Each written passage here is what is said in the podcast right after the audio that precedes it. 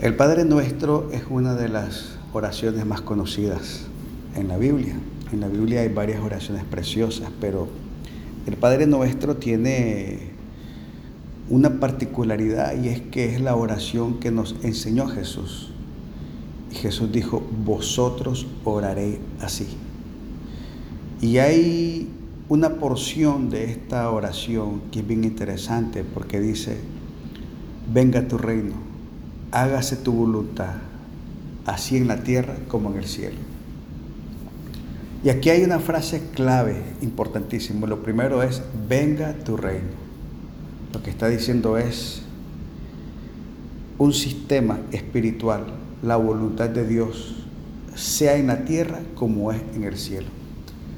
Y cuando lo hacemos nuestra oración, lo que le estamos diciendo a Dios es, Señor, yo quiero que mi vida, que mi casa, que mi familia, que mi matrimonio, que mi existencia, que mi historia sea en la tierra como si ya estuviera en el cielo. Y realmente es, algo que Jesús nos mandó a pedir porque es la voluntad de Dios, que vivamos en la tierra como en el cielo. Eh, en algún momento se nos ha dicho que la vida de la fe es una vida separada del mundo y vivir consagrado para Dios, vivir separado del mundo, no necesariamente significa una vida de martirio, de carencia y de sufrimiento. Y aquí Jesús es claro, venga a tu reino, hágase tu voluntad como en el cielo, en la tierra. Y es que realmente Jesús siempre quiso que tuviéramos una vida bendecida en la tierra. Siempre quiso que tuviéramos una vida abundante, sin carencias, sin necesidades. Eso es como en el cielo. Y es muy importante entender que Jesús siempre estuvo tratando de enseñarnos esto. Y entonces mire lo que dice, vamos a Lucas capítulo 6, versículo 25 al 33. Y es bien interesante porque esta porción de la palabra del Señor se trata de los afanes de la vida. Y dice así Lucas 6, 25 al 33. Por tanto os digo, no os afanéis por vuestra vida, que habéis de comer o que habéis de beber, ni por vuestro cuerpo, que habéis de vestir. ¿No es la vida más que el alimento y el cuerpo más que el vestido? Mirad a las aves del cielo que no siembran, ni ciegan, ni recogen en graneros, y vuestro Padre Celestial las alimenta. ¿No valéis vosotros, vosotros mucho más que ellas? ¿Y quién de vosotros podrá, por mucho que se afane, añadir a su estatura un codo? Y por el vestido, ¿por qué os afanáis? Considerad los lirios del campo, cómo crecen. No trabajan ni hilan pero os digo que ni aun Salomón con toda su gloria se vistió así como uno de ellos. Y si la hierba del campo que hoy es y mañana se echa en el horno, Dios la viste así, ¿no hará mucho más a vosotros, hombres de poca fe? No os afanéis, pues diciendo, ¿qué comeremos? ¿O qué beberemos? ¿O qué vestiremos? Porque los gentiles buscan todas estas cosas pero vuestro Padre Celestial sabe que tenéis necesidad de todas estas cosas. Y quisiera volver a leer esta parte, porque dice, ¿qué comeremos? ¿O qué vestiremos? ¿O qué beberemos? Porque los gentiles buscan todas estas cosas, pero vuestro Padre Celestial sabe que tenéis necesidad de todas estas cosas mas buscad primeramente el reino de Dios y su justicia, y todas estas cosas os serán añadidas. Entonces es bien importante entender el contexto cuando Jesús nos dice buscad primeramente el reino de Dios y su justicia, porque todas estas cosas os serán añadidas, porque cuando se refiere a estas cosas, se está refiriendo a aquello que afana al hombre, aquello que al hombre le preocupa la comida, el alimento, la ropa, la vestimenta, la vivienda, el techo. Entonces, esta es una enseñanza acerca de lo que nos afana y nos pone dos escenarios. Un escenario es el reino de Dios que es un reino ilimitado, un reino infinito, un reino abundante, un reino irrestricto, donde todo eso ya está suplido. Y el sistema del mundo, un lugar finito, limitado y restringido. Y me encanta reiterar y recalcar el hecho que dice, más buscad, buscad. Es como cuando usted le dice a alguien, anda a tal lugar y buscate las llaves. Andate al cuarto de mi, a, mi recámara, busca en mi cómoda en la primera gaveta y ahí están las llaves. Entonces usted no le dice, anda a ver si las encontrás. Usted sabe que ahí están. Y le dice, anda, ahí están las llaves, busca. Y eso es lo que nos está diciendo Jesús. Busque el alimento, busque el vestido, busque la vivienda, busque la salud, busque la paz, busque la sanidad, búsquela en el reino, búsquela, ahí está. Buscad, ahí está.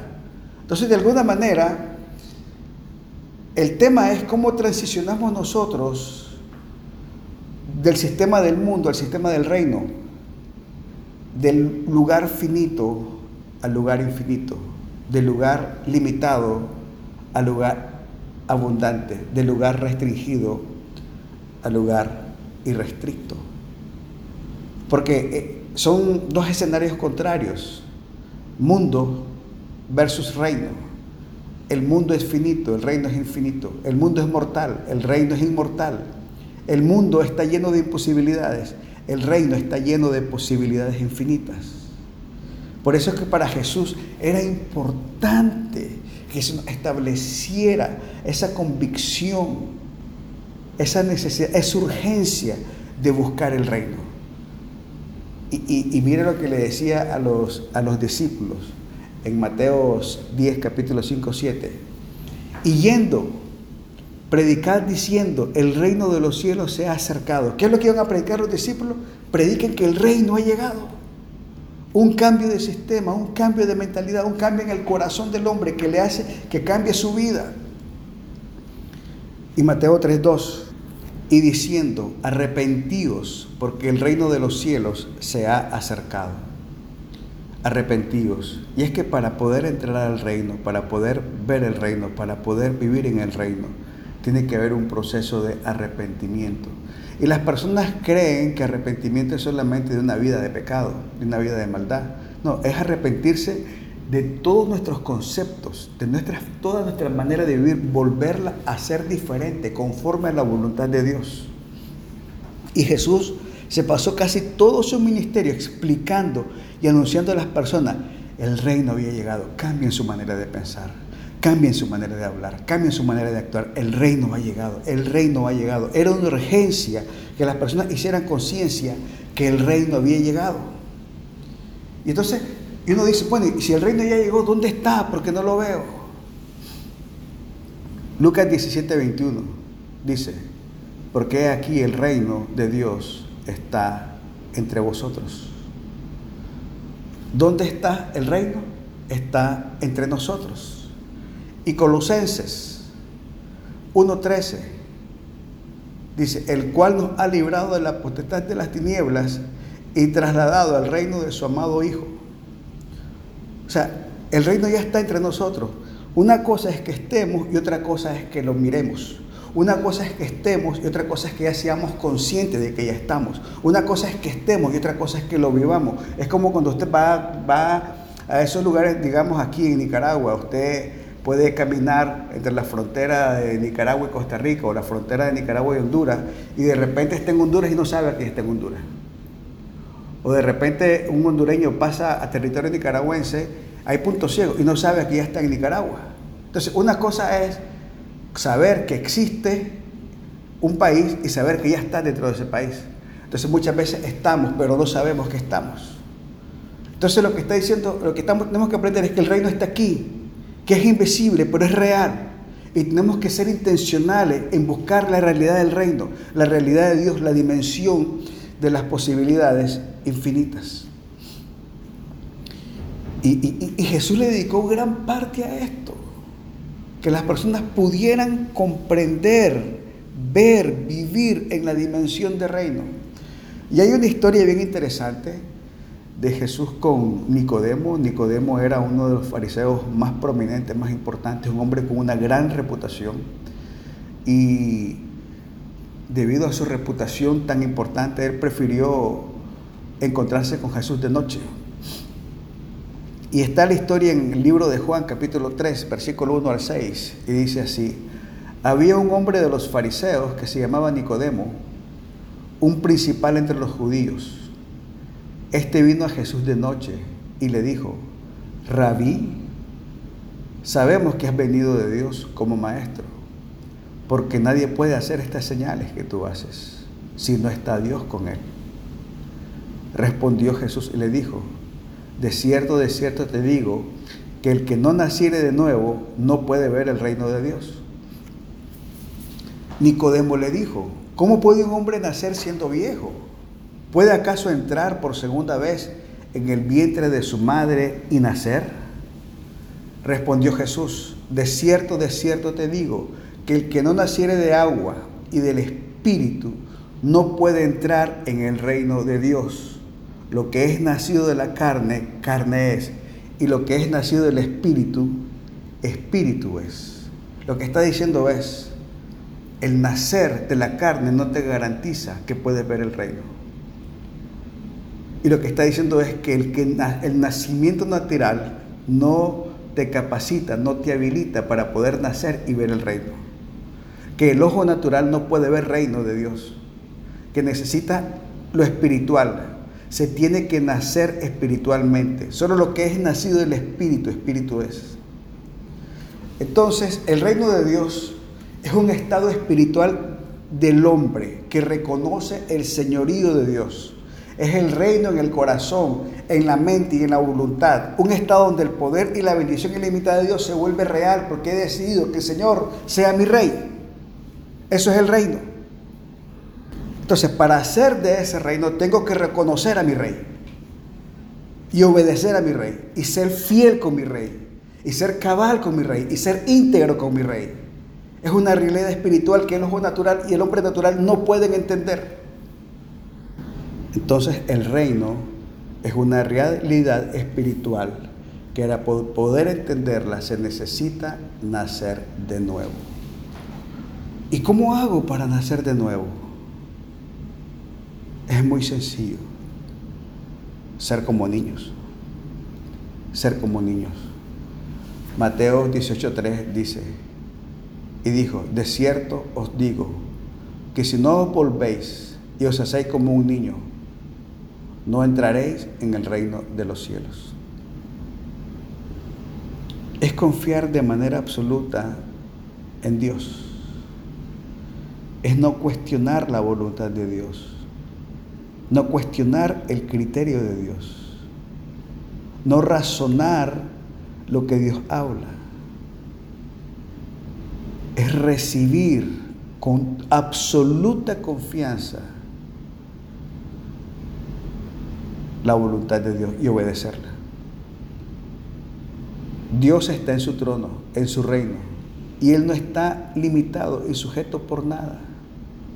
Tenemos que confiar plenamente en Él. A Él las probabilidades no lo limitan. A Él la crisis económica no lo limita. A Él la ciencia no lo limita. Nada limita absolutamente a Dios y usted tiene que confiar plenamente en el Dios de lo imposible. Tiene que ser como un niño. Y ese es el gran desafío. Nuestra lógica nuestro criterio, nuestra opinión. Y necesitamos desaprender el criterio natural, necesitamos desaprender la vida natural, necesitamos desaprender la experiencia del pasado, necesitamos desaprender de los fracasos del pasado y esperar todo nuevo de parte de Dios. Y pedirle, Señor, abre mis ojos espirituales en Segunda de Reyes hay una historia de Eliseo. En esa época Israel, el reino de Judá, estaba en guerra contra el reino de Siria. Y, el reino de Siria es un reino sumamente poderoso, pero por alguna razón ellos no podían atrapar al reino de Israel. Y, siempre que ellos preparaban una estrategia, Israel ya la sabía. Y entonces el rey de Siria dice, no es posible, no es posible que Israel sepa mis estrategias, que sepa nuestras resoluciones, que adivinen lo que vamos a hacer y siempre estén preparados. Entonces viene un hombre y le dice, Señor, lo que pasa es que en Israel hay un profeta que le revela a su oído lo que tú hablas en lo más profundo de tu recámara. Y entonces el rey de Siria dice, ¿quién es ese profeta? Se llama Eliseo. Bueno, necesito que vayan y lo atrapen. Y mandó un escuadrón a buscar a Eliseo. Se atrapa a Eliseo, derrota a Israel. Y cuando descubrió la casa donde estaba Eliseo, la rodearon. Llegaron de noche. Y en la mañana, el criado de Eliseo, el siervo, se levanta a recoger leña. Y cuando abre la puerta de la casa, mira que están rodeados del ejército asirio, ejército enemigo. Él pega un grito de pánico, ay Dios mío. Y, quiero que lo leamos en Segunda de Reyes, capítulo 6, versículo 15. Y dice, el siervo de Eliseo se levantó esa mañana. Al salir de la casa vio un ejército rodeado, la ciudad con caballos y carros. el siervo le dijo a Eliseo, ¿qué vamos a hacer ahora, Señor mío? Eliseo le dijo, no tengas miedo. El ejército que lucha por nosotros es más grande que el que lucha por ellos. Entonces Eliseo oró y dijo, Señor, abre los ojos de mi siervo para que pueda ver. El Señor abrió los ojos del joven y el siervo y el siervo vio que la montaña estaba llena de carros de fuego y caballos que rodeaban a Eliseo. Eliseo no oró, Señor, ¿qué vamos a hacer contra este ejército? ¿Qué vamos a hacer contra este desafío? ¿Qué vamos a hacer contra este adversario? Simplemente dijo, abre los ojos para que pueda ver. Así que el desafío principal no es cómo lo vamos a hacer. ¿De dónde viene la respuesta? ¿De dónde viene nuestro socorro? ¿Cómo lo vamos a vencer? ¿Cómo lo vamos a lograr? El desafío es, Padre, abre mis ojos para que pueda ver tu gloria y tu majestad. Yo le voy a pedir que cierre sus ojos y en esta hora ore conmigo y le diga, Padre, te doy gracias porque tú eres fiel, porque eres un Dios todopoder, eres nuestro sanador, Eres nuestro proveedor. Eres nuestro protector. Eres quien nos sostiene. Y Padre Celestial, y hoy queremos hacer nuestra aquella oración que hizo Jesús. Padre, venga tu reino. Hágase tu voluntad como en el cielo en mi vida. Hágase tu voluntad como en el cielo en mi casa. Hágase tu voluntad como en el cielo en mi familia. Venga tu reino. Padre Celestial, en esta hora yo pongo a tu criterio, pongo mi criterio, mi voluntad, mi emoción, mi lógica bajo el gobierno de tu Espíritu Santo y que se haga tu voluntad y que pueda ver tu poder manifestado, que pueda ver tus maravillas, pueda ver tu gloria manifestada. Padre Celestial, intervenga, que intervenga el reino en mi casa, que intervenga el reino en mi salud, que intervenga el reino en mis finanzas, que intervenga el reino en mi familia y que pueda ver tu gloria y tu poder y que el mundo pueda ver tu reino glorioso en nuestra casa y en nuestra familia. Gracias, Padre, te lo pedimos en el nombre precioso de Jesús. Amén y amén. Ha sido un gusto haber compartido esta palabra con usted. Dios le bendiga. Recuerde nuestra oración. Venga tu reino hágase tu voluntad, como en el cielo, en mi vida. Hasta luego.